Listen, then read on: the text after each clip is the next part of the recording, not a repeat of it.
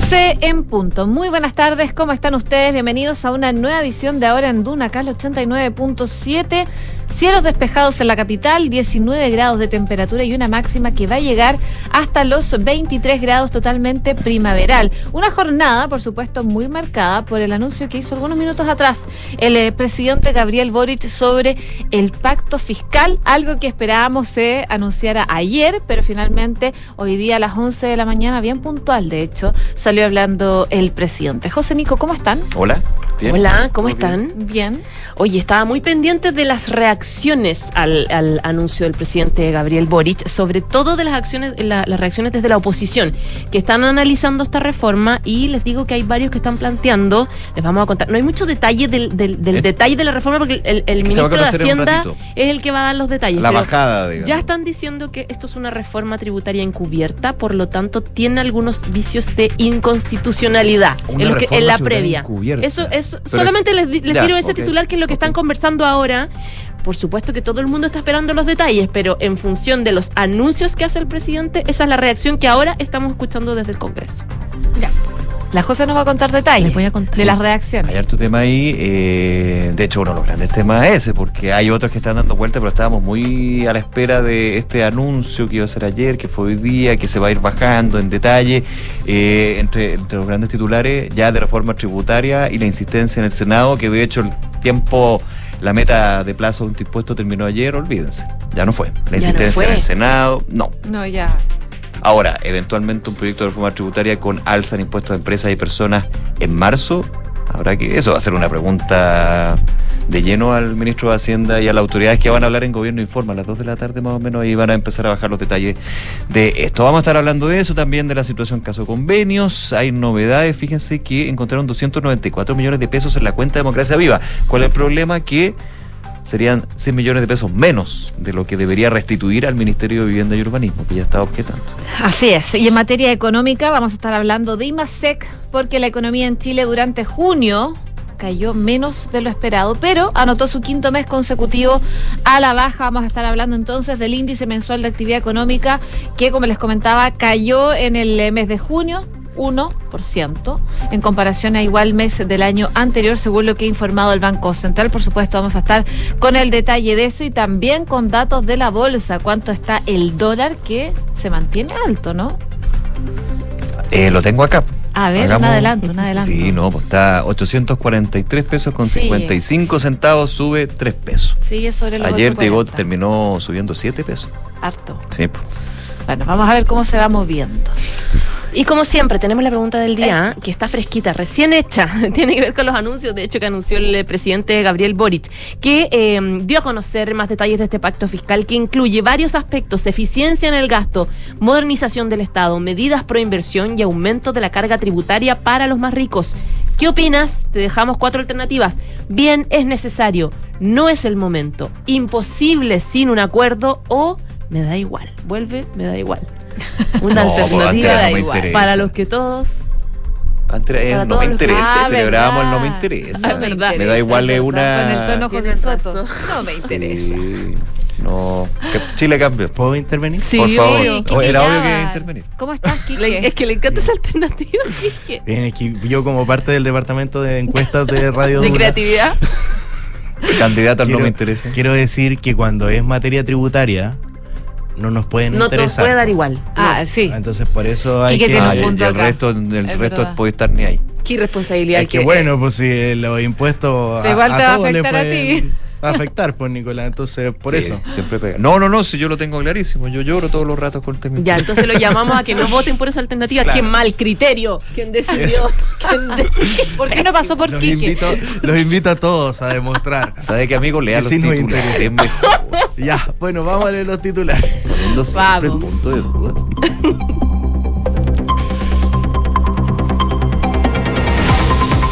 A través de cadena nacional, el presidente Gabriel Boric entregó los seis lineamientos del pacto fiscal y confirmó que el Ejecutivo no insistirá con la reforma tributaria en el Senado y que los nuevos proyectos ingresarán por la Cámara de Diputados. Junto a esto, el mandatario indicó que va a dedicar el tiempo y el esfuerzo del Ejecutivo para poder afinar el contenido de esta propuesta, de modo de poder iniciar en el corto plazo la discusión legislativa de las primeras iniciativas para impulsar el crecimiento y elevar la calidad del gasto, así como para fortalecer la fiscalización tributaria. El Banco Central anunció la caída del IMASEC en un 1% en el mes de junio. El indicador marca por quinto mes consecutivo una baja, aunque la menos pronunciada desde el mes de febrero. La variación anual se explica por la caída del comercio y la industria, compensada en parte por el resto de los bienes, mientras que el crecimiento desestacionalizado estuvo determinado por el desempleo de la minería, según reportó el entemisor. Con 100 millones de pesos menos fue incautada la cuenta corriente de la Fundación Democracia Viva. Esto se da luego de que el Ministerio de Vivienda solicitara la devolución total de 391 millones de pesos en los convenios entregados por la Ceremi de Antofagasta. El hecho se dio a conocer por la medida precautoria que pidió el Consejo de Defensa del Estado en el marco del caso convenios, quien dio cuenta de los montos al Tribunal Civil de la región. No hay acto positivo claro y categórico del gobierno para perseguir responsabilidades, criticó la senadora Jimena Rincón en conversación esta mañana con Duna en Punto. La senadora demócrata aseguró que el Ejecutivo tiene que hacer ajustes, pero no necesariamente un cambio de gabinete. Sobre la presentación del pacto fiscal, indicó que dentro de la propuesta falta un eje en desarrollo productivo y que no descarta que el eje tributario sea presentado antes de marzo. En cuanto al avance de la reforma de pensiones, respaldó la cotización mayoritaria, las cuentas individuales pero el partido no se casa con ningún número. El ex subsecretario de Previsión Social, Cristian Larraín, demandó por tutela laboral al Ministerio del Trabajo acusando un trato innecesario y desproporcionado en su salida del cargo y exigió una indemnización de 580 millones de pesos por daño moral. La ex autoridad señala que se avaló públicamente la causa sin investigación previa, sin comprobación de los hechos y sin cautelar el debido proceso. La presidenta del Partido Socialista, Paulina Bodanovich, reflexionó sobre la actitud de su sector durante el estallido social y reconoció un error que no hayan definido los logros de los gobiernos de la exconcertación en los llamados 30 años, que fueron el foco del discurso crítico en la crisis. Junto a esto, la Tribunal Socialista reflexionó e indicó que su sector se compró un poco ese discurso de que no habíamos hecho todo lo que habíamos podido hacer. China expulsó al comandante de su fuerza de misiles, una medida que según los analistas tiene como objetivo garantizar la lealtad al líder Xi Jinping en el brazo militar, que controla los misiles con ojivas nucleares apuntados a Estados Unidos y que jugaría también un papel fundamental en cualquier intento de apoderarse de Taiwán. La institución de Li Yuchao marcó el final abrupto de un periodo inusualmente corto en un puesto militar clave y se produce días después de que China reemplazara a su ministro de Relaciones Exteriores. El expresidente de los Estados Unidos, Donald Trump, se posicionó con una mayoría significativa en el último estudio realizado por el New York Times, que lo deja con el 54% de los votos republicanos para la primera vuelta a las presidenciales rumba a la Casa Blanca. En segundo lugar se encuentra el gobernador de Florida, Ron DeSantis, con el 17%, todo esto en simultáneo con la investigación del FBI a Trump por obstrucción a la justicia. La ronda chilena ATP de Los Cabos, los tenistas nacionales jugarán en los siguientes horarios. Primero será Tomás Barrios, que a eso a las 21 horas se verá las caras ante el alemán Dennis Kupfer. Desde las 22.30, Nicolás Yarri chocará ante el jugador mexicano Rodrigo Pacheco. Y ya pasada la medianoche, en horario chileno, Cristian Garín jugará por el paso a octavos de final ante el croata Borna Goyo en un duelo inédito. Muchas gracias, Kiki. Muchas gracias a ustedes. Nos vemos.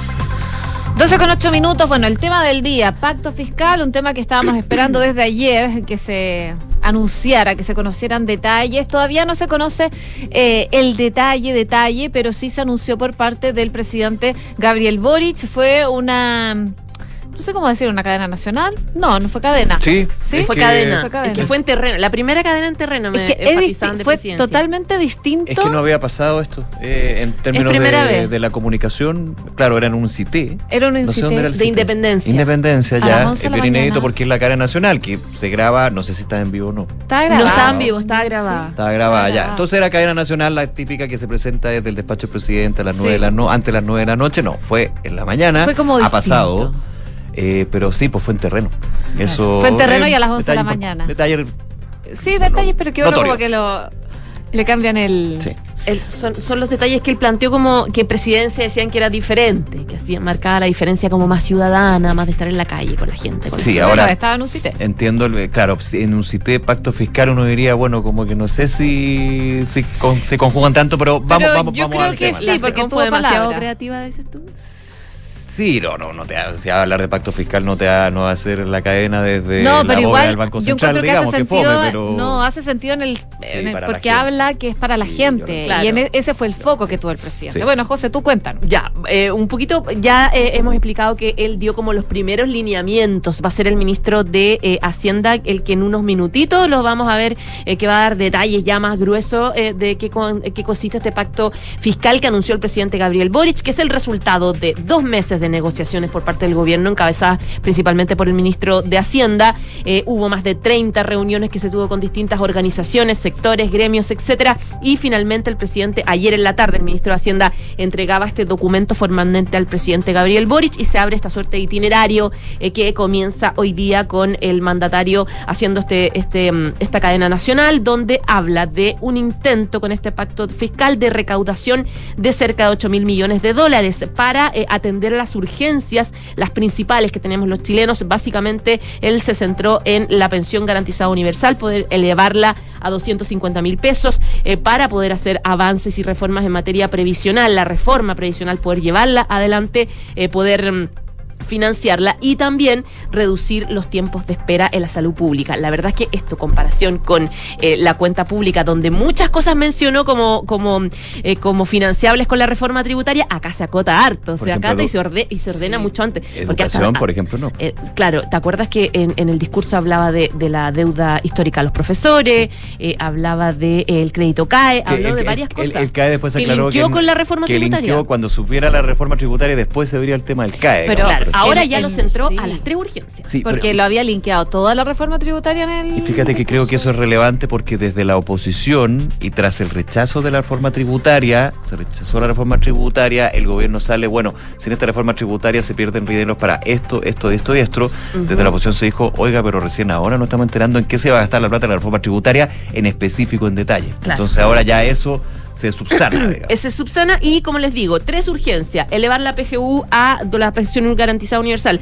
a 250 mil, la reforma previsional, poder financiarla, que también está, eso también está en carrera ahora, y reducir las listas de espera.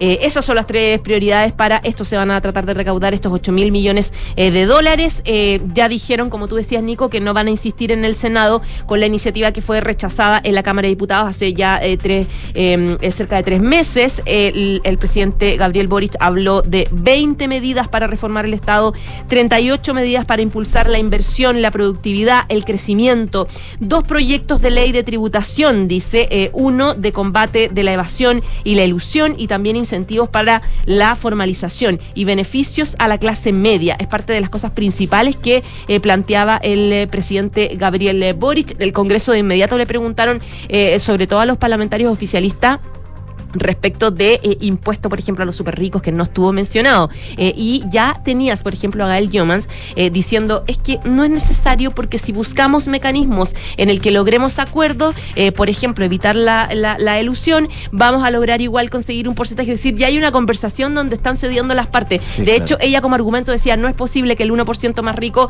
eh, no esté pagando los impuestos que corresponde porque hay una evasión muy importante en ese porcentaje. Entonces, ahí hay como un giro Hay un que uno giro. va viendo del discurso en aras de lograr avanzar en esta Hay un propuesta. giro del gobierno que se veía venir también, en términos de lo que también fue. eh, Aquí es inevitable hacer la comparación de la discusión con la reforma tributaria 1, digamos, y con el pacto fiscal que considera una reforma tributaria.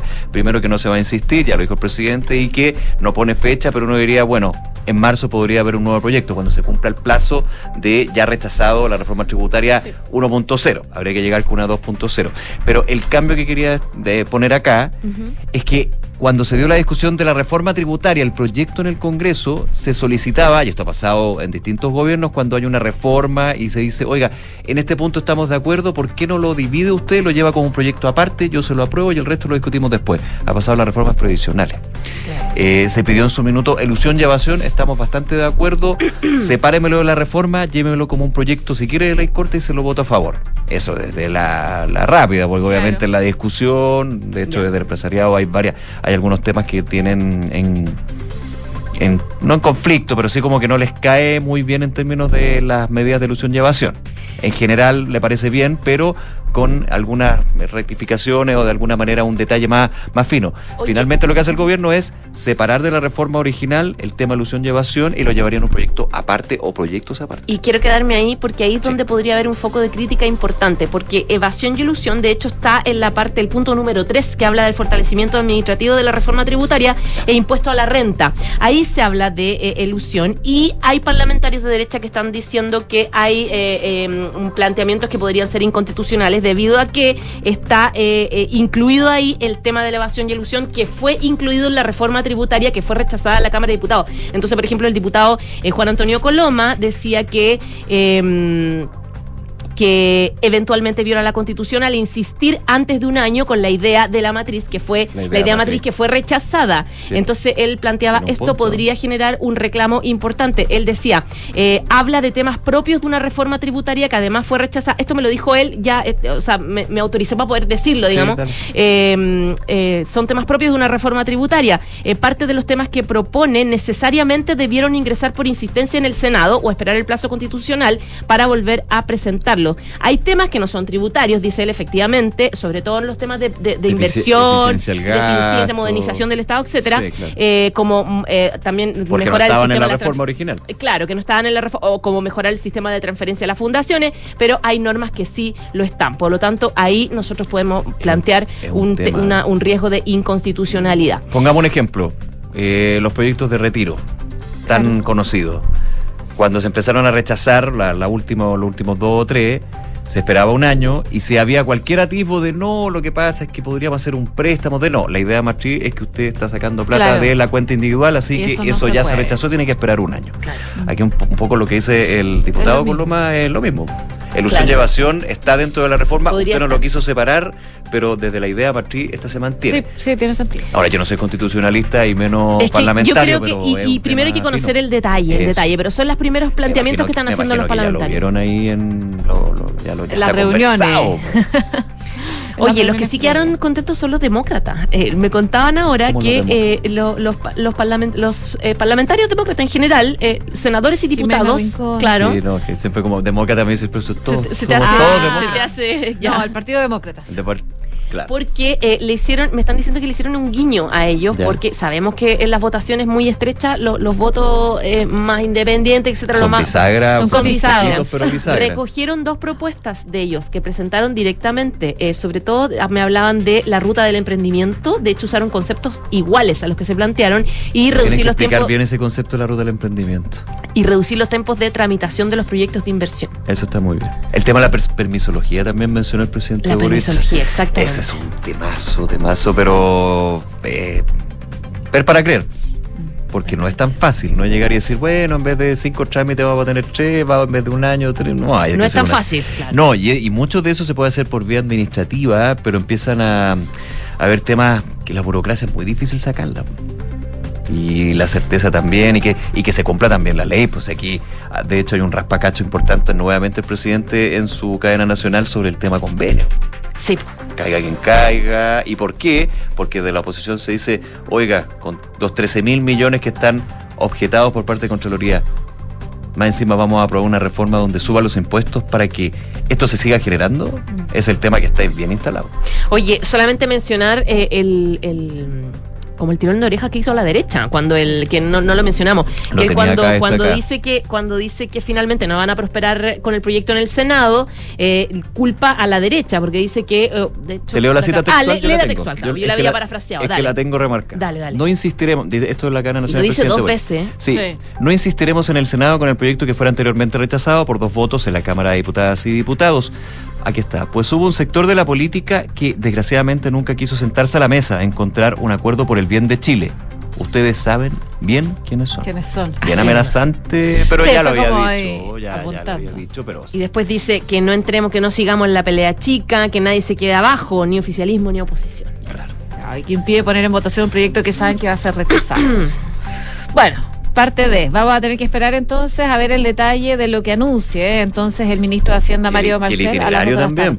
Los tiempos, cómo Claro, me imagino que eso también lo irá a decir el ministro, ¿no? Sí, porque en algún minuto de ayer se dijo que se podía decir. No, Sí, no. había que esperar que el presidente lo anunciara. Era Pero el itinerario le iba a anunciar la vocera, según lo que dijo el ministro Barcel. Es que yo siempre tuve la duda de si era el itinerario de cuándo el presidente iba a anunciarlo y después las...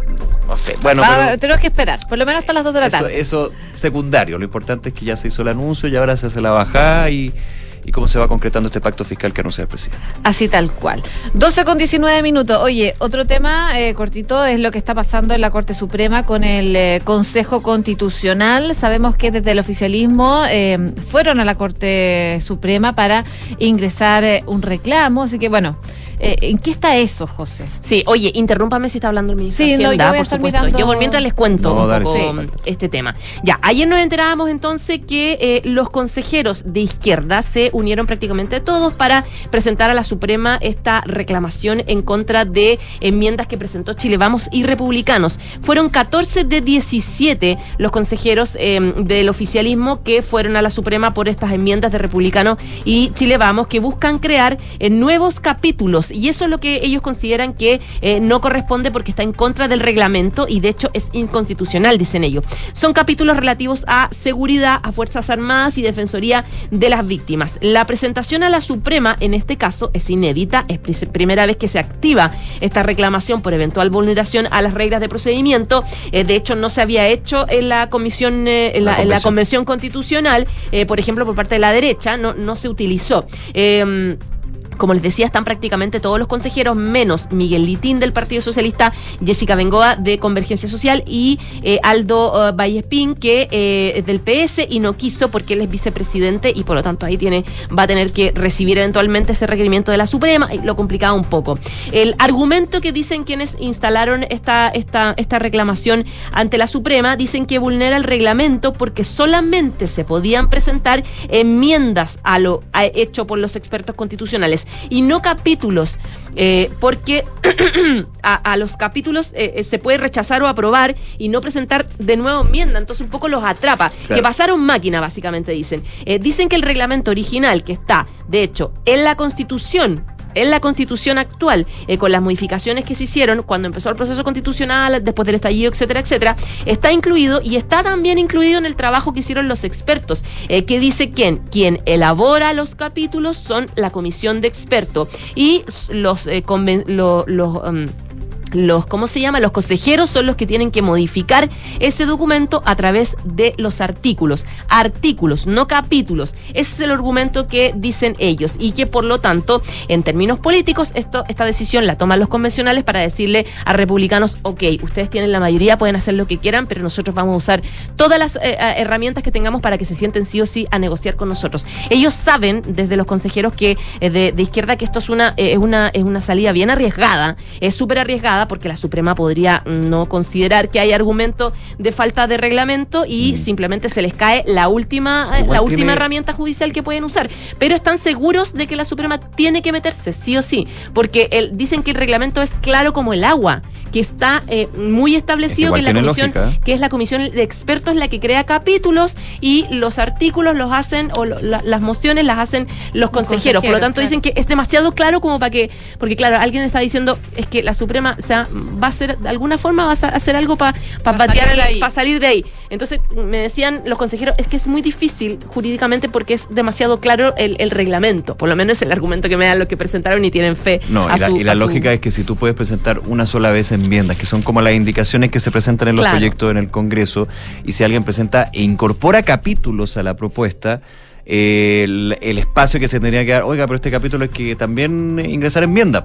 Po". Claro. No, pues aquí no se deja, entonces el capítulo queda y tú después o rechazarlo o aprobarlo, no se puede modificar, entonces como que Eh, eh, eh, claro, lo ven es- como un subterfugio. Lo- exacto. Y eh, es la, ellos, lo que les digo, los consejeros de izquierda dicen, esta es nuestra última oportunidad. O sea, sabemos que nos jugamos el todo por el todo y de aquí si la Suprema finalmente no nos pesca en esto, eh, nosotros perdemos la posibilidad de negociar y se van de aquí en adelante. Ellos creen que el republicano lo que busca con esto es, eh, eh, es o, o con, con no haberles, porque ellos decían, pero si nosotros estábamos dispuestos a crear más capítulos, y se puede crear más capítulos, pero tiene que ser consenso de todos. Claro. Tiene que ser de acuerdo de todos los consejeros. Y queríamos eso, pero republicanos no nos dejaron hacer eso, porque ellos se sienten, saben que tienen la mayoría y fueron adelante. Y em, eh, lo, que, lo que dicen ellos es que lo que quiere republicanos es dividir a el bloque oficialista, dividirlos entre socialismo democrático y terminar negociando con ellos y no con el Partido Comunista ni el Frente Amplio. Ese es el objetivo. Y eso es lo que quieren demostrar, lo contrario los consejeros, diciendo, miren, acá fuimos todos juntos en esto. O sea, estamos unidos. Ahí están en un gallito de fuerzas claramente que va a empezar hoy día con, con el debate que están, que están teniendo. Ahora, ¿qué viene? La Suprema ayer hizo un sorteo de los cinco ministros miembros que van a analizar esta acusación que hace... Mm, eh, que hacen los consejeros de de, mm, del oficialismo, eh, se va a analizar hoy día su admisibilidad y si se acepta su admisibilidad, es decir, si cumple con los requisitos típicos como, como regulares del ingreso, se declara admisible y la presidenta del Consejo, que es Beatriz Evia, va a recibir un informe de la Suprema y ellos tienen que tener ahí un abogado que empieza un poco a debatir los argumentos o eh, vicios. Em, desde el oficialismo ya tienen a su abogado que es patrocinante, que es William eh, García. Lo que tienen que hacer la, la, sala compuesta es llamar a una audiencia pública donde se, se, se, van a escuchar los alegatos de las dos partes, es decir, como se va a paralizar un poco la pega de los Eso consejeros, se va a ir a la Suprema. Va, un rato va a estar pendiente de esto, de lo que pasa en la Suprema. Lo bueno es que eso es poquito, porque tienen 10 días, días hábiles, solamente 10 días, y por lo tanto en esto tendría que Para dar una definición. a fines de la próxima semana. Ah, tendría que estar listo. Eh, y, y, después de que, de, de, que se abran estos alegatos, eh, esta audiencia pública, tiene dos días la, la sala para definir. Los ministros ah, tienen, estos cinco minutos tienen dos días. Entonces, debería ser más o menos Debería rápido. ser rápido, debería ser la próxima semana, al final de la próxima semana. para días. Eh, claro, 10 días hábiles en total. Entonces eh, debería ser corto, pero efectivamente vamos a tener todos los focos en la Suprema en estos alegatos públicos con los argumentos de, la, de las dos partes y que sabemos que es un, eh, es un gallito detrás de esto, al margen del resultado, es el gallito que están tomando los dos bloques para obligarlos a, a, sentarse a negociar en el fondo, que es lo que quiere la, los sectores de la izquierda. Vamos a ver si le resulta. Vamos a ver. 12 con 26, muchas gracias José. Ya, pues. Gracias, José. 12 con 26, como les comentaba, a esta hora en Santiago la temperatura marca 19,1 grados. La máxima va a llegar hasta los 23 temperaturas totalmente primaverales. ¿Y tenemos pregunta del día? ¿La tienes tú? ¿O la, la tengo? Si quieren saber. Ah, que eres buena, ya. La tengo, la saqué así de la, de, de, como una pistola. El presidente Boric el presidente Boric anunció un pacto fiscal que incluye eficiencia en el gasto, modernización del Estado, medidas pro inversión y aumento de la carga tributaria para los más ricos. ¿Qué opinas tú? Bien, es necesario, no es el momento, imposible sin un acuerdo o me da igual, vota con nosotros. Hacemos una pausa, ya regresamos de inmediato con más noticias, lo que pasa en el mundo, también en los deportes, aquí en Ahora Arch Finance diversifica tus inversiones con cripto. ¿Sabías que portafolios de inversión que incluyen hasta un 5% de cripto duplican su rentabilidad anual según datos de los últimos 5 años? En Arch Finance te asesoramos para invertir de una manera segura en cripto a través de productos diversificados que pueden mejorar el rendimiento de tu portafolio. Cripto es mucho más que una moneda, es una nueva tecnología. Agenda una llamada con nosotros en arch.finance. Enfrentar el cambio climático es tarea de todos. Duna, por un futuro más sostenible. Los efectos de la crisis climática global se están manifestando con mayor intensidad en diversos puntos del planeta. Un caso emblemático es el de Indonesia, en donde una mezcla entre el debilitamiento del terreno y la subida de las aguas están hundiendo varias de sus regiones. Según estimaciones científicas, mientras en la capital Yakarta el agua sube anualmente un promedio de 7,5 centímetros, en la isla de Java, Timbulsloko, se hunde unos 20 centímetros por año y desde 1991 a la fecha, la línea de la costa ha avanzado 5 kilómetros aguas adentro. Este fenómeno, que ha implicado la reubicación de gran parte de la población en diversas zonas de Indonesia, puede contenerse con acciones que ayuden a evitar que la temperatura del planeta siga elevándose. Acciona, expertos en el desarrollo de infraestructuras para descarbonizar el planeta. Vivir conectado todos los días con la naturaleza es posible en Edificio QB, un proyecto de inmobiliaria Hexacón en el Parque Cauciño Macul.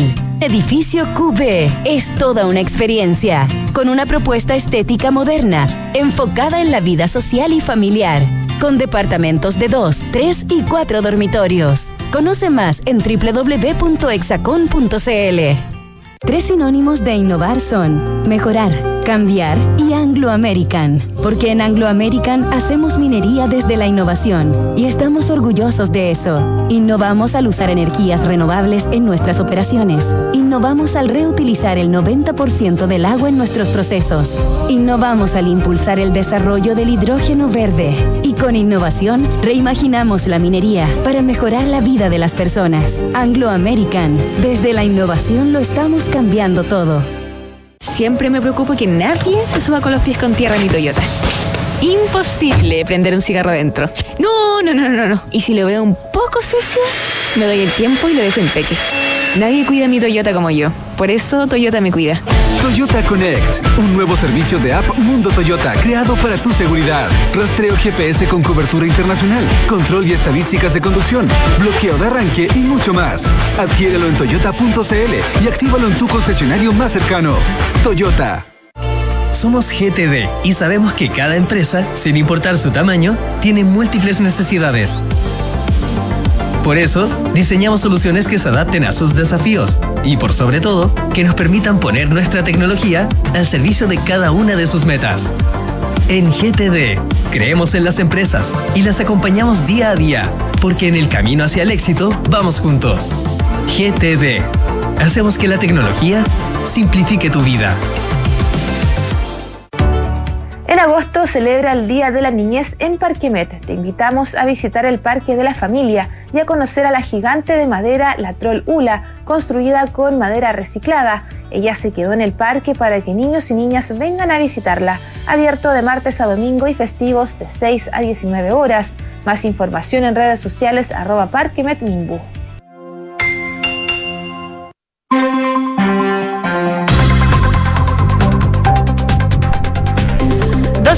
31 minutos, estamos de regreso en ahora en Duna. Vamos a revisar noticias del mundo porque la justicia argentina ordenó la extradición del líder de la resistencia ancestral mapuche, de RAM, de Francisco Facundo Jones Wala, más conocido como Juanes Wala, eh, a Chile, aunque podrá apelar en dos oportunidades en el traslado y no será inmediato. El juzgado federal de la ciudad de Bariloche, en la patagónica provincia argentina de Río Negro, adelantó la decisión que el juez subrogante, Gustavo Eduardo Villanueva, que está a cargo de esta causa, debía tomar hoy día eh, esta decisión. Eh, decisión que finalmente fue fallar a favor de deportar al líder de la organización mapuche.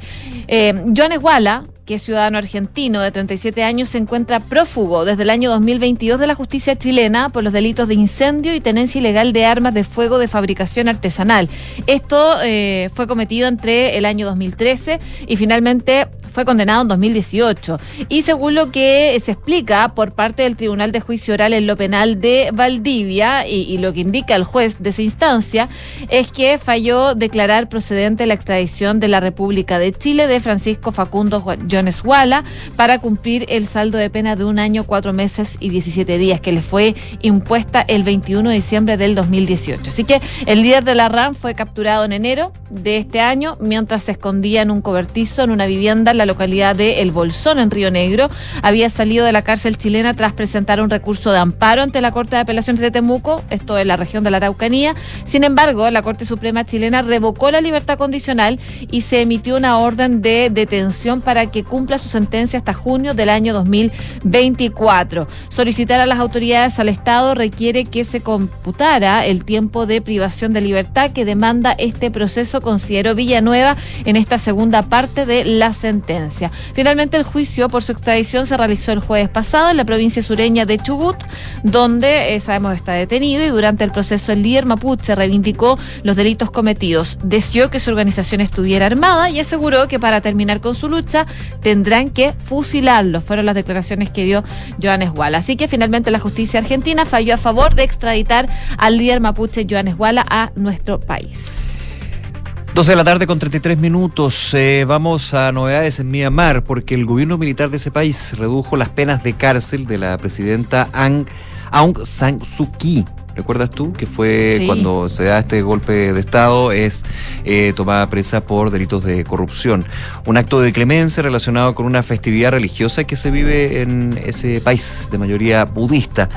También se redujo la pena del presidente Win Mint como parte de la clemencia otorgada a más de 7.000 presos, entre ellos la máxima autoridad de lo que fue en su minuto el gobierno de Myanmar. Eh, Suu Kyi, la derrocada presidenta de 78 años deberá cumplir 27 años de su pena original, que eran 33, o sea, baja de 33 a 27, teniendo ya Algo baja. 78 años, digamos, es una Y igual una pena larguísima para ella. Claro. El jefe del Consejo Militar de Myanmar, general Min Aung Hlaing, otorgó la conmutación de cinco sentencias contra Suu Kyi por violación de las restricciones del coronavirus, importación y posesión ilegal de walkie-talkies y sedición. Esto lo informó la televisora estatal MRTV.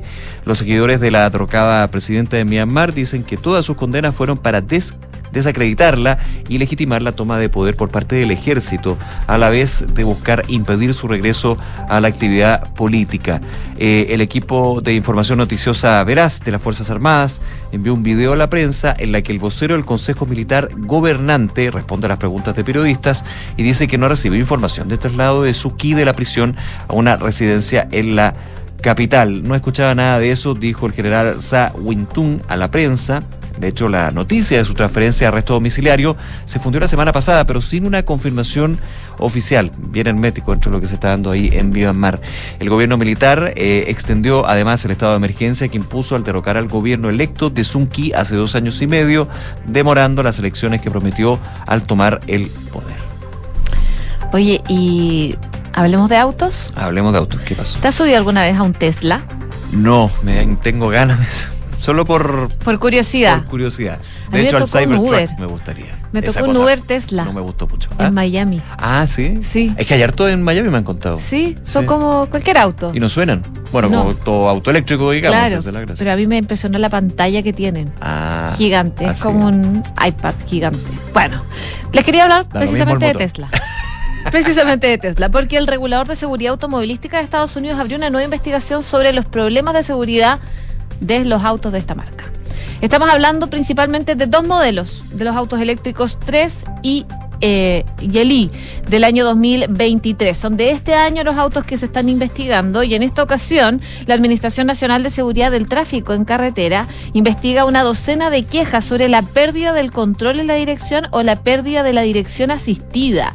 Se calcula que esta investigación va a afectar a unos 280 mil vehículos. De hecho, cinco conductores alegaron en sus denuncias que fueron incapaces de dirigir sus vehículos, mientras que otros siete citaron fallos en la dirección asistida, lo que requería un mayor esfuerzo para la conducción. O sea, sabemos lo que ha hecho la conducción asistida. ¿Pero asistida es la autónoma? Sí, o sea, que es mucho más fácil la dirección. po. Ah, la dirección asistida. Bueno, según los reportes, se produjo un accidente, pero no hubo heridos.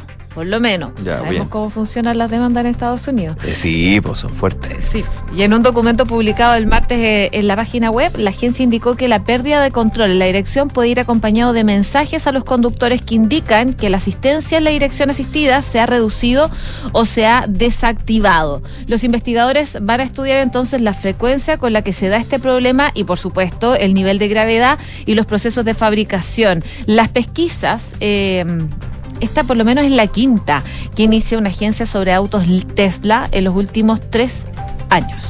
Así que no está fácil el panorama para esta empresa de autos. Que es dueña, que la controla quién? Elon Musk.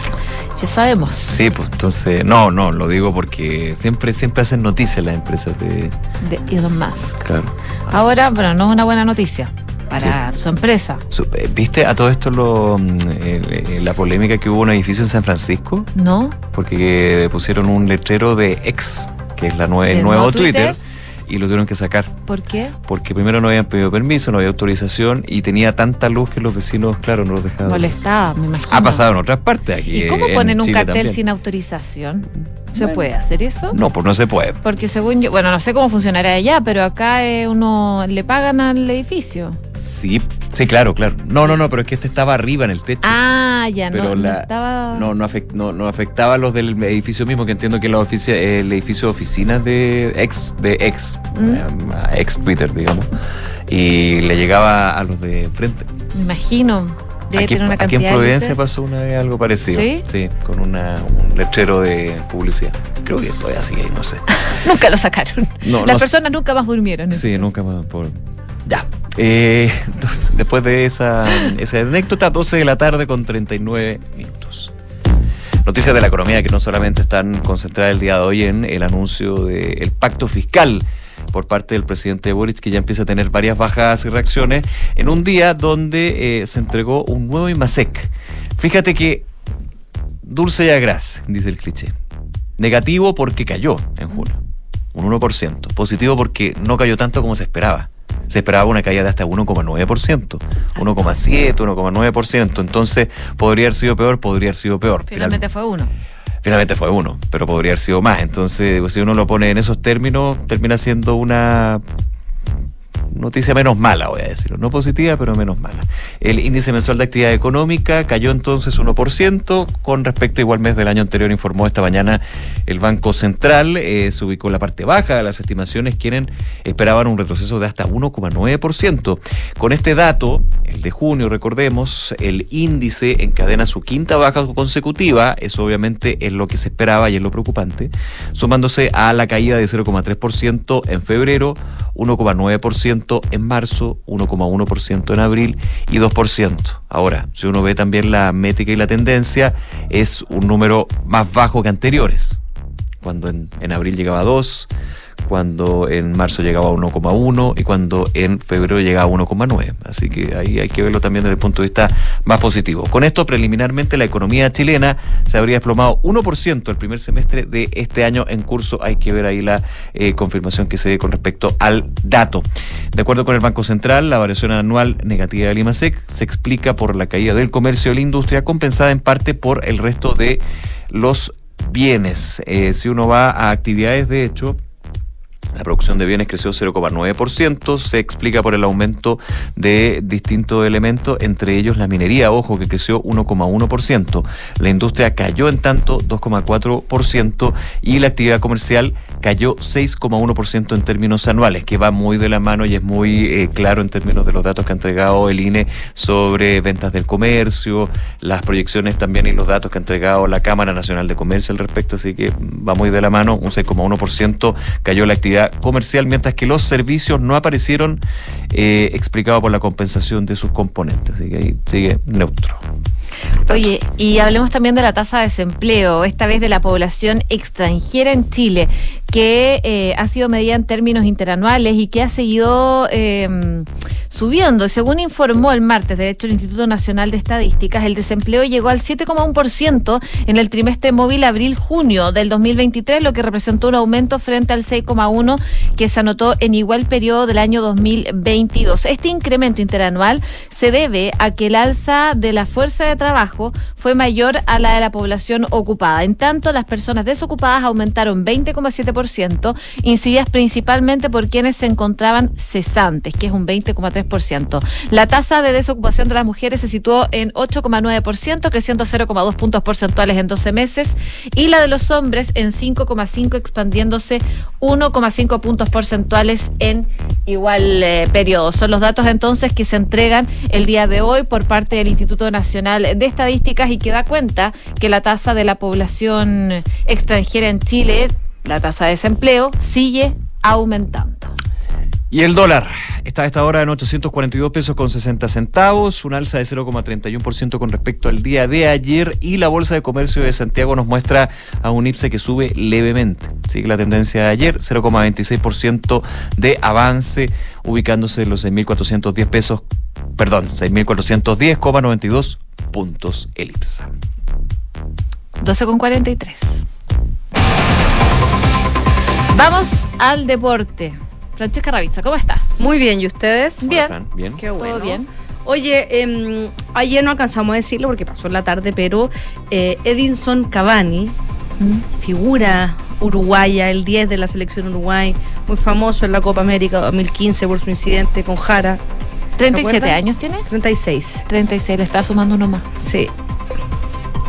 Eh, ayer se convirtió en refuerzo de Boca Juniors, una presentación en la bombonera llena de hinchas, lo ovacionaron, lloró Edinson Cavani, dijo que a los 12 años estuvo ahí de hincha y soñó con estar ahí y finalmente se, se está logrando su sueño. Eh, se refirió en la conferencia de prensa a por qué llega ahora, si- justo ahora en este periodo, ya que en varias oportunidades antes él eh, había sido eh, sondeado por Boca Juniors y dijo que eh, llevan hablando mucho tiempo, tienen una muy linda relación con Boca y que las cosas se dan cuando tienen que darse y que a él le gusta llegar en este momento de su carrera porque está en los años finales, tiene 36 años y dice que no encuentra país y club mejor para estar cerca de su casa. Ningún país se parece más a Uruguay que Argentina, dijo él, que igual es verdad, o sea, son O sea, es están totalmente, al lado totalmente cierto. son platenses completa, Sí. completamente, así que decía que había muchas cosas que reunían sus deseos de volver. Hoy día tuvo su primer entrenamiento,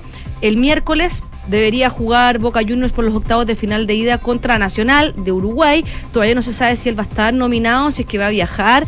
Eh, dijo que está a disposición del técnico, pero eso lo, lo, lo decide él y que obviamente a él su posición favorita en el ataque es estar lo más cerca del área posible, que es donde él se ha desarrollado gran parte de su carrera, tanto en la selección como en los clubes donde ha jugado. Lo ovacionó el público, le gritaba uruguayo, uruguayo, cantando la Libertadores, el que no salta es de la B, haciendo alusión al, al clásico rival. Y eh, estaba revisando en Twitter el dato de un compañero de otro medio, un colega de otro, Ya. de otro medio de comunicación, y eh, reveló un dato que, mm, que hace algo bastante llamativo.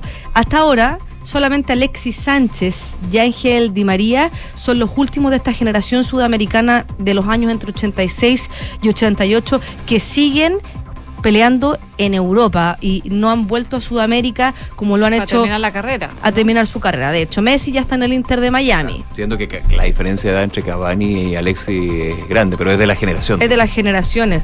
¿Cuántos años tiene Alexi? No sé si tiene tanta diferencia. de edad. 33 o no. 32, 36, sí, pero es que. No. Pues yo me Alexis Sánchez tiene 34, tienen dos Ah, años de diferencia. perdóname, yo le Es del echaba- 88 y esto es generación 86. Cavani le echaba 88. más, perdón. Tienen más 36. diferencia. Eh, no, es la misma generación. Cavani, Boca. Yo de mi generación. Es de tu generación. Sí. Marcelo en. Y tú no te estás retirando en ninguna parte. Cavani tiene, Cavani tiene- Cavani tiene 36. Sí. 36. Y yo soy más viejo que Cavani. Qué terrible. Ya, sigamos. No, tú, estás- tú estás mejor que Cavani. Gracias, tranquilo. gracias. Te lo agradezco. Si no, lo, lo importante no es la edad, es como uno representa uno la se edad. siente. Tiene más triunfo igual Edison, pero. Ah, bueno, ya no te tires paja. en lo deportivo, Ah, eso sí. digo, sí, pues indiscutible. Vidal en Paranense. Eh, Medel en Vasco da Gama. Godín se retiró. Sí. Marcelo en Fluminense.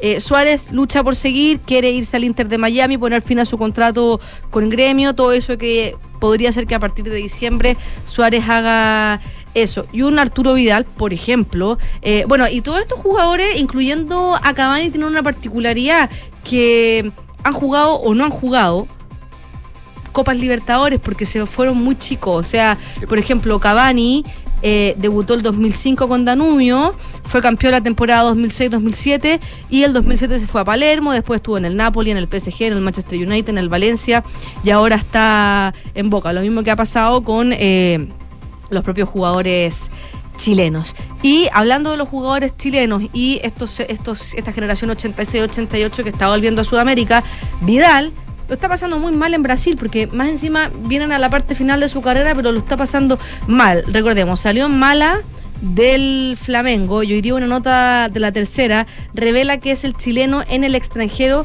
cuyo valor más se devalúa en comparación con eh, según la última actualización del sitio Transfer Market, que la hizo el 25 de julio, el valor de, Arturo Vidal disminuyó casi en un 59% su valor. Por ejemplo, si a principios de este año él costaba 1,7 millones de euros, hoy día está en 700 mil. Imagínate cómo bajó. Muchísimo.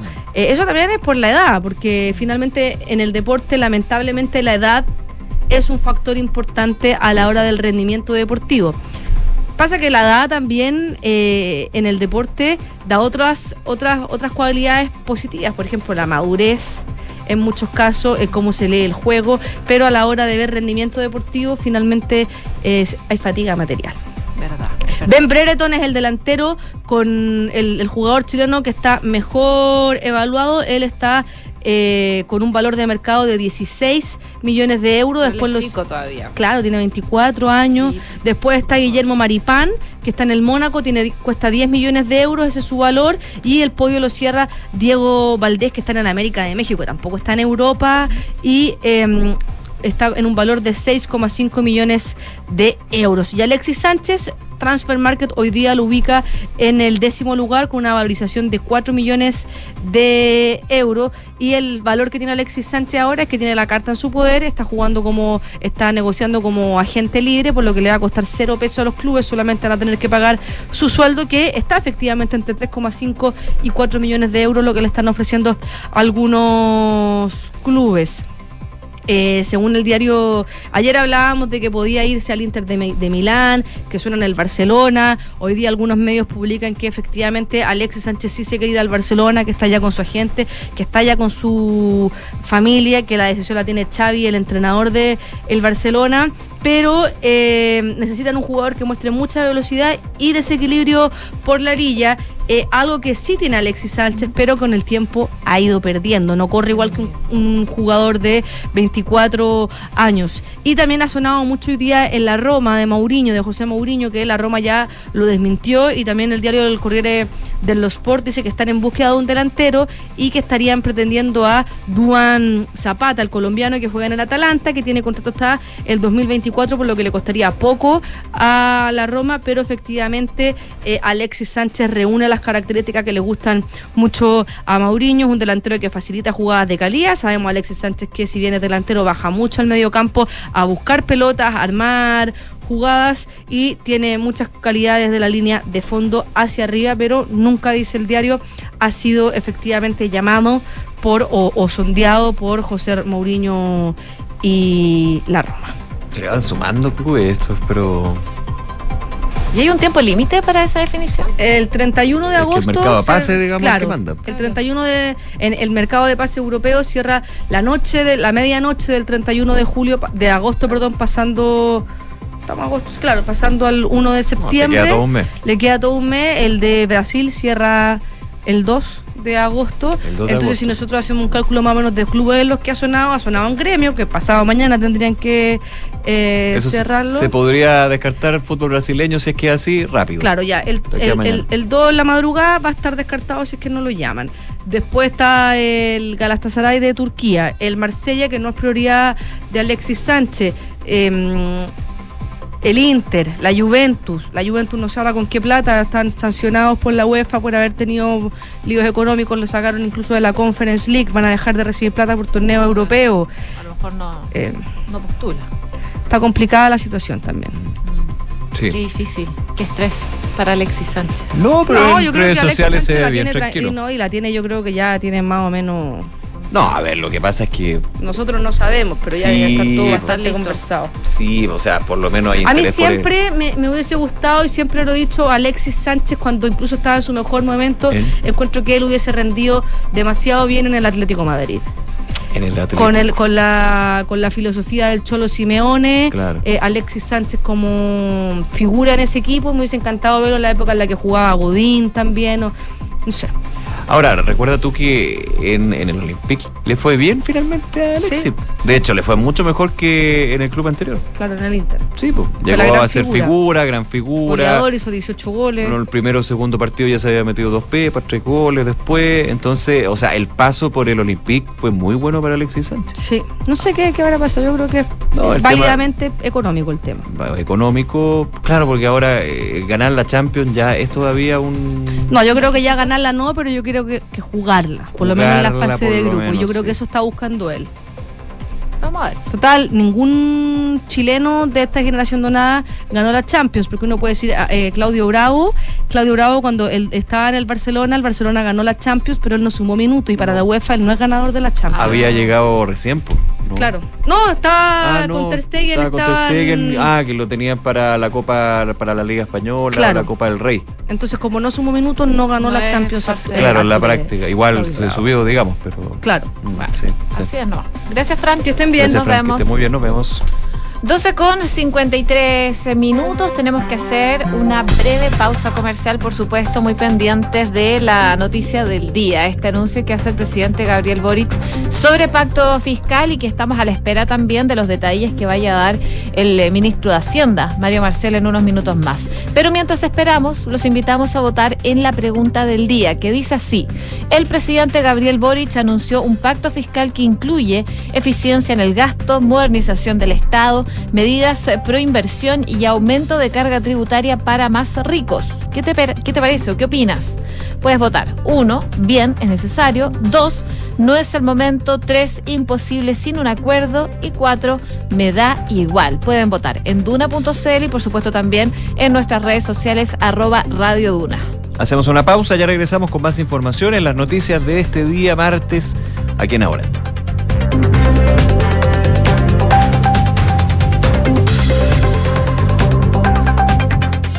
En Credicorp Capital nos centramos en ser aliados estratégicos de nuestros clientes para cumplir sus objetivos con nuestro portafolio de inversiones de carácter global.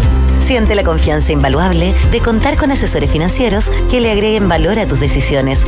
Conoce más sobre nosotros en credicorpcapital.com. En Sonda desarrollamos tecnologías que transforman tu negocio y tu vida impulsando la innovación y el desarrollo de soluciones que acompañen la transformación digital de las organizaciones. Cuenta tú también con el respaldo, agilidad y eficiencia del líder en transformación digital. Descubre más en sonda.com. Sonda, tecnologías que transforman tu negocio y tu vida. Sonda, make it easy. Están los que siguen y los que siguen. Están los que inspiran. Y se dejan inspirar. Están los que quieren las últimas tendencias. Y los que son tendencia, pero solo tienen cinco minutos para cuidarse al día. Están los que quieren tecnología. Y las que se enamoran de un buen diseño. Y está quien tiene todo eso. Para todos. Para todos los días. Everyday better. Everyday siguen. Siguen. En Cervecería AB InBev soñamos en grande para crear un futuro con más motivos para brindar. En Chile estamos hace más de 30 años con marcas legendarias como Corona, Budweiser, Stella Artois y Becker. Elaboramos nuestros productos con energía 100% renovable. Llevamos agua potable a más de 12 comunidades con escasez hídrica en el país y lideramos iniciativas de educación e inclusión laboral para mujeres y jóvenes. En Cervecería AB InBev, vamos por más. Conoce más en aveinbev.cl. Estás en la carretera. Vas en la nueva clase A de Mercedes-Benz. El motor eleva tus pulsaciones y la suavidad de los asientos te envuelve. La música sube en cada curva. Tienes el poder y la elegancia es tu copiloto.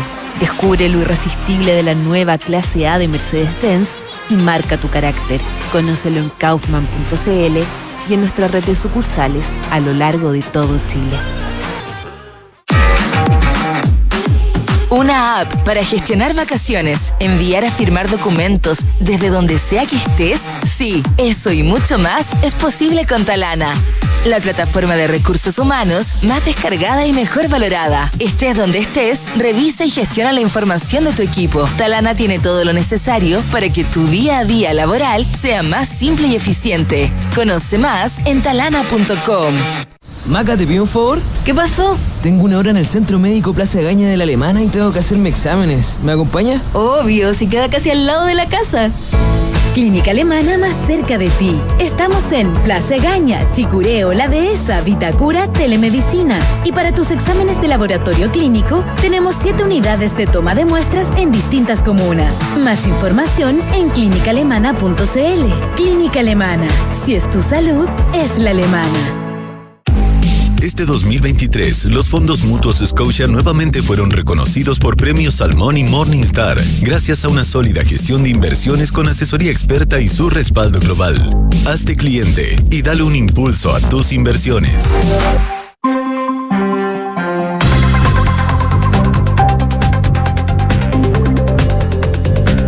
12 12 con 58 minutos, seguimos en ahora en Duna, acá al 89.7. A esta hora en Santiago, 20,5 grados de temperatura. La máxima va a llegar hasta los 23 con cielos totalmente despejados. Y hablemos de pacto fiscal, que probablemente es el tema del día.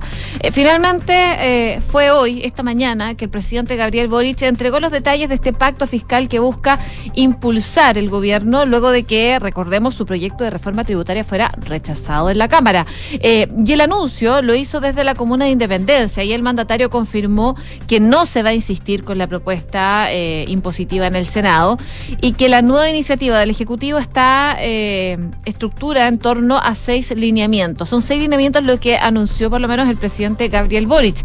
Y en su conjunto, las propuestas buscan recaudar unos 8 mil eh, millones de dólares, que equivalen eh, a 2,7% del PIB.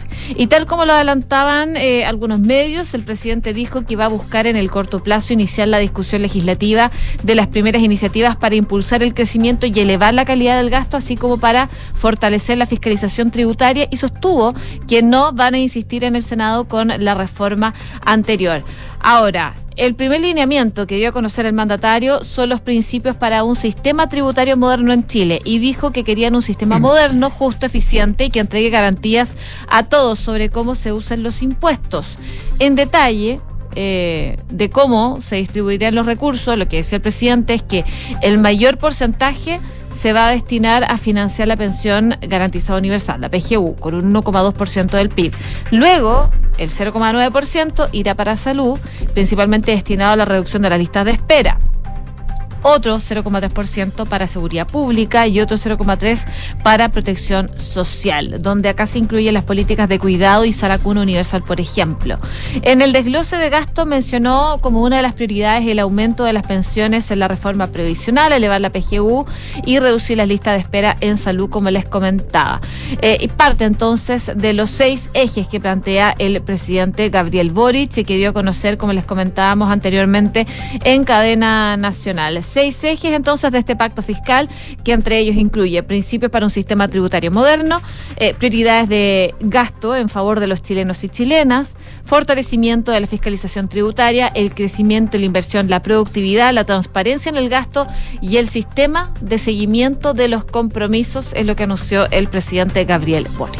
Va a haber una bajada en un rato más. Hay eh, este espacio Gobierno Informa a las 2 de la tarde aproximadamente desde el Palacio de la Moneda que eh, va a estar el ministro Marcel, la ministra del Trabajo y Previsión Social, la subsecretaria de Hacienda, Heidi Werner, y el subsecretario Monsalve. Claro, uno, empieza ahí a, sumar. Porque la presencia, bueno, ministro de Hacienda, obvio, pacto fiscal. Después la ministra del Trabajo eh, nuevamente mencionaba al presidente Boric que estos recursos buscan que se aumente la pensión garantizada universal a 250 mil pesos. Ahí habría por eso también la presencia de ella, la subsecretaria de Hacienda, evidente, y el subsecretario Monsalve por los, los recursos, cerca de 8 mil millones, que serían del total de 8 mil millones que se destinarían al tema seguridad, que son como los enfoques que tiene este pacto fiscal que va dividiendo lo que fue eh, el objetivo de reforma tributaria y va sumando otro tal la eh, conversaciones, las reuniones más de 30 que sostuvo el, ministro, el Ministerio de Hacienda con distintas organizaciones y grupos. Fíjate que en esta mm, cadena nacional que se dio durante la mañana desde la Comuna Independencia también hubo eh, mención por parte del presidente Boric a un tema que está afectando la discusión de este pacto fiscal, que es el caso de convenios. ¿Cómo no? Transferencias directas, eh, el tema de fundaciones, lo que ha aparecido también en términos de gobiernos regionales, eh, estos 13 mil millones eh, que objeta y que congela y declara como ilegal en este convenio el, la Contraloría. Bueno, hubo palabras también en esta cadena nacional del presidente quien se refirió a estos líos de plata entre reparticiones públicas y organizaciones sin fines de lucro. ¿Qué decía el presidente? Acá no puede caber ningún tipo de complacencias, ningún tipo de protección, sino que tenemos que ser muy claros en que este tipo de situaciones no las vamos a permitir, agregando que nadie puede poner al fuego las manos por todo el mundo. Estas son frases que, ha ido reiterando y también le han generado algo de crítica, digamos. La diferencia es cómo reaccionamos, dice el presidente Boric, a este tipo de casos y nosotros vamos a reaccionar con mucha firmeza. Eh, decía el presidente, no queremos y no vamos a permitir que la corrupción se instale en nuestra patria. En esto tenemos que ser muy claros, caiga quien caiga, decía. Acá no vamos a hacer ningún tipo de perdonazo ni esconder debajo de la alfombra a quienes han cometido delitos. Eh, ese es un punto. Son palabras, son frases que ha ido repitiendo en términos de el tono y la forma del presidente Boric, que en algún minuto también le generaron algún tipo de, de mm, críticas desde la oposición, cuando por ejemplo decía no podemos poner las manos al fuego por nadie o caiga quien caiga, pero al mismo tiempo había cierta eh, defensa explícita, a dos personas en sus minutos cuestionadas por indagatorias que llevaba adelante la fiscalía, por ejemplo la delegada del Bio, Bio y también el ex de Vivienda del Maule, la delegada sigue en su cargo, sí, pero el ex el Ceremi de Vivienda del Maule Rodrigo Hernández no. Pero bueno, sido parte también de esta historia. Ojo porque en esta discusión del pacto fiscal eh, y el tema líos, líos plata, digo, pero aquí del mismo, el mismo gobierno ha hablado de eventuales hechos de corrupción, eh, va a estar ahí presente. Más allá de lo técnico, esto es político. Y por ejemplo, ya estaba viendo aquí, José, una discusión fuerte entre dos miembros del Parlamento. ¿De quién? Senador Javier Macaya, presidente de la UDI. Sí. Ojo, que de hecho en el discurso del presidente Boric era duro en términos de los que no quisieron aprobar la reforma tributaria para aportar a la política pública. Ustedes saben quiénes son. Entre ellos se refería, por supuesto, a la UDI, que ya tiene una relación bien tirante con el gobierno. Recordemos que ha dicho Por que. la carta también que mandaron, ¿te acuerdas? Claro, Por que ha ido- han ido morigerando en términos de la acusación del oficialismo que le imputarían eh, sin pruebas eh, delito al ministro Boric, pero que en esa carta queda claro de que la UDI no va a... Jackson. Perdón, ¿qué dice? Al ministro Boric. Perdón, ministro Sí, Jackson y el presidente Boric era la carta. Y, pero en esa carta lo que dice la UDI es que no va a negociar, no hay diálogo posible si sigue el ministro Jackson en cargo. Mm. Recordemos ese punto. Bueno, ¿qué dice esta pelea tuitera?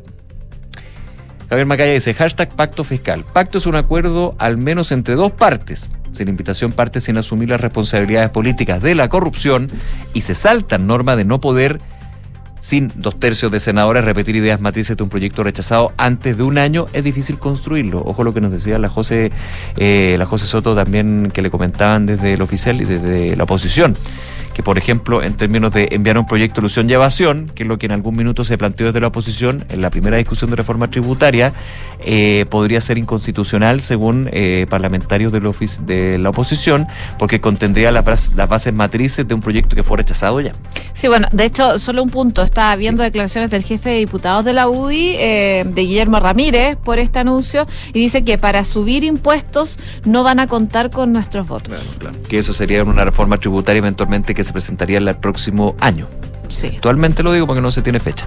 Bueno, ¿quién le contesta al eh, presidente de la UDI, senador Macaya? El presidente de Convergencia Social. Son presidentes de partidos, recordemos, y parlamentario además.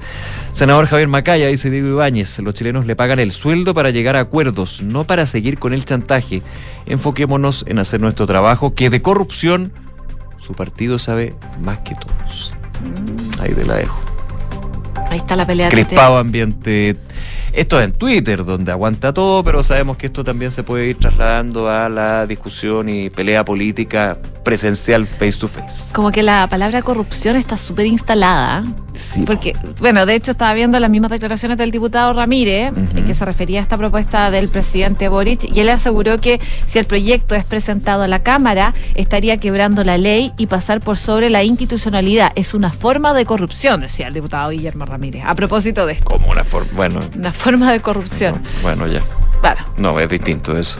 Siguen las reacciones, de todas maneras, por este anuncio de pacto fiscal que vamos a estar mirando con atención. Pero a propósito del eh, caso Democracia Viva, hay novedades, porque solo 294 millones de pesos fueron encontrados en la cuenta corriente de esta fundación de Democracia Viva, cifra que dista de los 391 millones de pesos que el Ministerio de Vivienda está solicitando a modo de devolución a las arcas fiscales y que habría sido entregado a través de convenios. Es decir, la fundación tendría casi 100 millones de pesos menos de lo que se está solicitando que devuelva.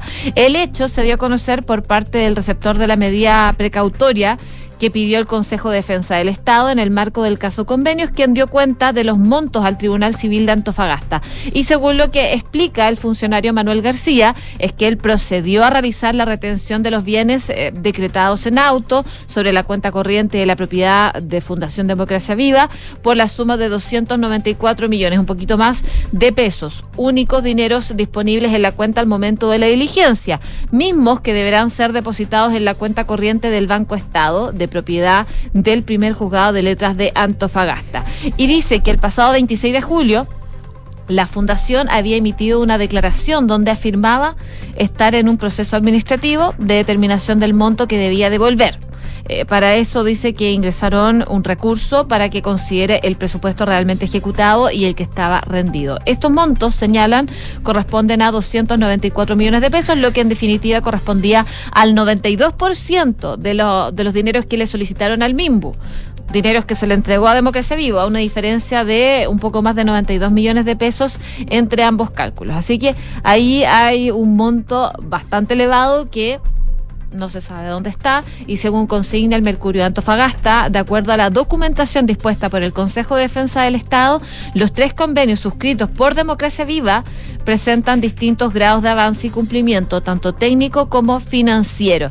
Parte entonces de lo que se conoce de este caso y por lo menos encontraron 294 millones de pesos en la cuenta, pero son casi 100 millones menos de los que eh, tendría que devolver esta fundación al Ministerio de Vivienda y Urbanismo. Está bien complejo eso, ¿eh? Sí. A ver si durante el día hay declaraciones del ministro de Vivienda que ha estado reaccionando rápidamente a, a este tema particular, que este es un caso. Democracia Viva, que es el que prende Como todo el, lo- claro, el que es primero que se conoce. el, el simbólico, digamos. de todas maneras. Simbólico, pero uno grave también, muy grave de hecho. Oye, y a propósito de este tema, eh, a las 3 de la tarde de hoy eh, va a la Comisión de Gobierno Interior, Nacionalidad, Ciudadanía y Regionalización de la Cámara de Diputadas y Diputados. Es bien nombre, es bien grande, Largo. el- largo el nombre, pero es la Comisión de Gobierno Interior. El Contralor General de la República, Jorge Bermúdez. Eh, ahí los parlamentarios esperan abordar distintos aspectos, pero entre ellos, por supuesto, las medidas que se han desarrollado a raíz del caso convenios, las que se informó por parte de la Contraloría en términos del congelamiento de las tomas de razón de convenios que estaban en análisis y la información que entregaba el sábado la tercera con respecto a el declarar ilegales, uy, no me acuerdo el número hasta ahora, 19 convenios eran, los convenios que declaró ilegales. Ay, Déjame buscar. ya, gracias, que se me olvidó. Y, y- y esos números, esos datos son importantes como que llevarlos bien. El eh, 5 de julio ya la- el Contralor anunció el inicio de una auditoría nacional a todas las transferencias realizadas desde el MIMBU hacia fundaciones. desde el 29 año- convenios 29 convenios. de los Much- 34 casos evaluados. Muchísimas, muchísimas gracias.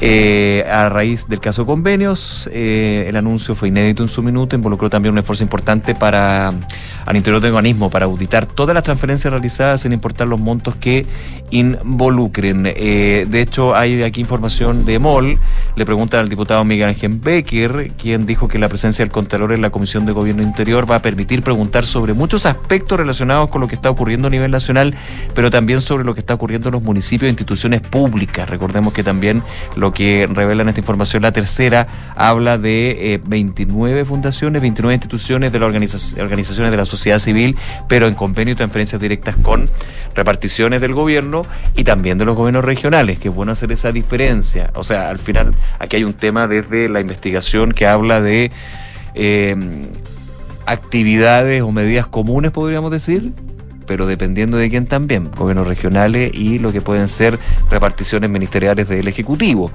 Eh, nos obliga, decía el diputado Becker, a endurecer las leyes para la probidad y el buen uso de los recursos. También eh, la diputada Carolina Tello decía que espera co- conocer el detalle del informe de la legalidad de 29 convenios, lo que estábamos comentando, tanto en relación a medidas administrativas tomadas por la Contraloría, como también respecto a la diferencia entre hechos subsanables o error administrativo. Eh, va a estar interesante esta eh, citación del Contralor General de la República ante esa información de 29 convenios, 22 que involucran al gobierno regional de los lagos. Hay 22 en un gobierno regional. Un montón. Imagínate. Con fundaciones y corporaciones. 29 que son declarados ilegales. Eh, el ministro de Justicia hablaba de, entre varios temas, el abuso de la personalidad jurídica. Y 22 que tienen que ver con una gobernación regional. No, impresionante. Y estamos hablando de 13 mil millones de pesos. 13 mil millones de pesos. Una con 12 minutos, eh, vamos a revisar también lo que está pasando con la educación, porque eh, este martes los dirigentes del Colegio de Profesores entregaron los detalles referentes a la marcha y también esta paralización docente de 48 horas, que fue convocada para mañana y pasado, el 2 y el 3 de agosto, en demanda al gobierno para eh, el cumplimiento de su petitorio, un petitorio que tiene ocho puntos, entre los que se encuentra, por ejemplo, la reparación de la deuda histórica, el pago del bono al retiro y agobio laboral, entre otras materias. Según han anunciado desde el gremio, mañana van a marchar por Valparaíso hacia el Congreso y luego van a continuar con una paralización docente que se va a extender hasta el jueves. Al respecto, y según lo que decía eh, Carlos Díaz, eh, el presidente del Magisterio, eh, es que al congregarse en Valparaíso van a tener una multitudinaria marcha desde la Plaza Sotomayor.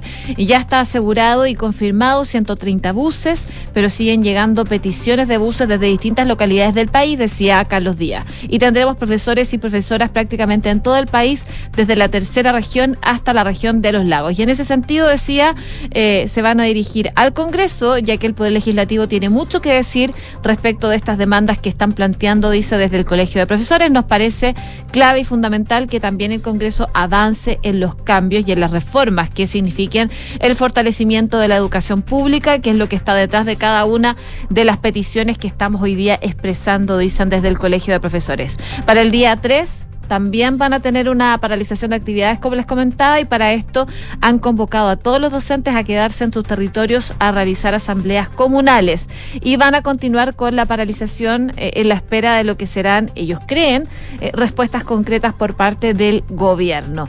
En caso de no obtener respuesta, dicen, está la posibilidad latente de un paro nacional indefinido. Temprano esta jornada el ministro de Educación se refirió a la marcha y él dijo que durante esta jornada le hará llegar al magisterio su respuesta a este petitorio. Así que vamos a ver qué pasa y si finalmente se concreta estas paralizaciones que están contempladas tanto para mañana y pasado y mañana con esta marcha en Valparaíso. Hay más de 130 buses que van a llegar desde todo Chile para esa manifestación. Y hablando de manifestación, eh, al mismo tiempo de que el presidente Boric anunciaba desde la Comunidad de Independencia este nuevo pacto fiscal, cientos de parvularias y funcionarios de jardines infantiles eh, se reunieron afuera de la moneda en el marco de una movilización nacional convocada por la Fundación Integra. Así que el motivo de la movilización, según lo que anunciaban, sería que la Subsecretaría de Educación Parvularia estaría desconociendo los acuerdos que se tomaron en el año 2022. Vamos a ver entonces cómo sigue esa situación. Ellos reclaman mejores condiciones laborales en los jardines. La movilización se registró en regiones como Valparaíso, Antofagasta, Temuco, Los Ríos, además de la metropolitana acá en La Moneda, como les eh, comentaba.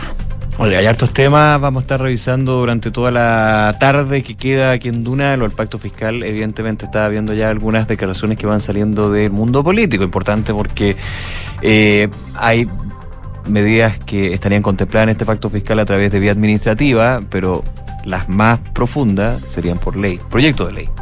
Y ya desde, desde perdón, desde Chile Vamos en general se habla de un buen diagnóstico del gobierno, porque había una conversación ahí, pero los mecanismos los ponen en duda y finalmente los mecanismos son clave acá en lo que puede ser. O sea, eh, por ejemplo, el diputado Frank Sauerman dice, se anunciaron cosas que hemos pedido en reiteradas oportunidades, crecimiento, inversión y generación de puestos de trabajo. En la UDI lamentaron que el presidente no leyera las propuestas que nosotros presentamos el jueves. Está, está, está movido. Está movido el tema, así que habrá que ver qué pasa y ir analizando también eh, la, la bajada, digamos, que haga el ministro de Hacienda en un ratito más a las 2 de la tarde y durante la tarde también. Me imagino que van a haber varias entrevistas que van a ir despejando dudas con respecto a este pacto fiscal y lo que se viene por delante. De todas maneras, Quique Yavar ya está con nosotros en el estudio para hacernos un resumen de las principales noticias en los titulares.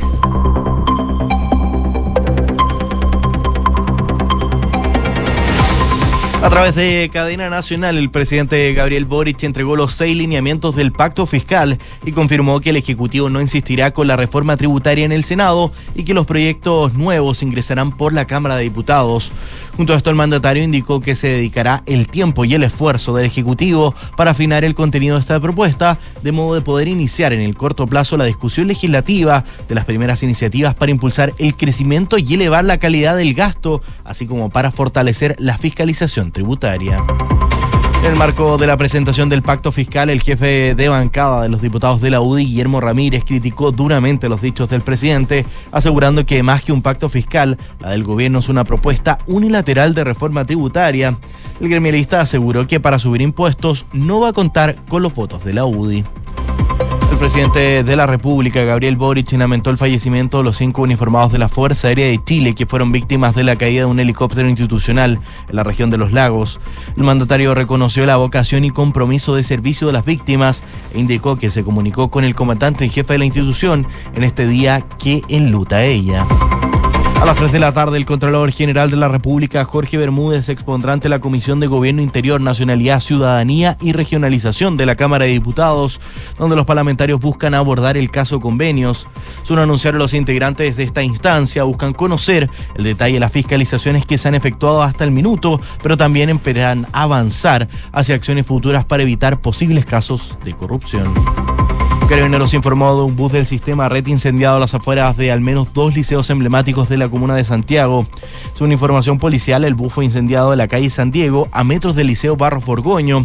En paralelo a esto, Transporte informa de un grupo de personas que bloquean el tránsito a las afueras del liceo 1. Y fuertes tormentas se registran por el tifón Doksuri en el continente asiático. La catástrofe dejó 20 muertos y 19 personas desaparecidas en China, además de graves daños en Japón. La agencia meteorológica nipona declaró alerta por el riesgo de inundaciones y crecidas de ríos en varias áreas de la capital y regiones colindantes.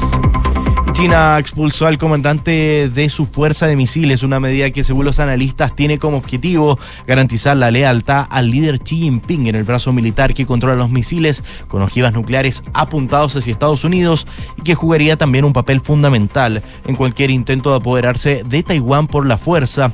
La destitución de Li Chao marcó el final abrupto de un periodo inusualmente corto en un puesto militar clave y se produce solo días después de que China reemplazara a su ministro de Relaciones Exteriores. Muchas gracias, Quique. Gracias a ustedes. Una con 20, revisamos los resultados de la pregunta del día. Dice así, el presidente Boric anunció pacto fiscal que incluye eficiencia en el gasto, modernización del Estado, medidas pro inversión y aumento de carga tributaria para los más ricos. ¿Qué opinas? Va ganando a esta hora imposible sin acuerdo por un 43% de los votos. Puedes seguir votando en duna.cl y también en nuestras redes sociales. Credit Corp Capital es un holding dedicado a la prestación de servicios financieros con presencia en Colombia, Chile, Perú, Estados Unidos y Panamá. Conoce más en creditcorpcapital.com. Y la transformación digital de tu empresa nunca estuvo en mejores manos. En Sonda desarrollan tecnologías que transforman tu negocio y tu vida, innovando e integrando soluciones que potencian y agilizan tus operaciones. Descubre más en sonda.com. Sonda Make It Easy. Nos vamos. Muchísimas gracias como siempre por acompañarnos aquí en Ahora en Duna. Aprovechar todos nuestros contenidos en duna.cl y seguir en nuestra sintonía porque ya viene cartas notables de Bárbara Espejo y luego información privilegiada. Que esté muy bien. Buenas tardes.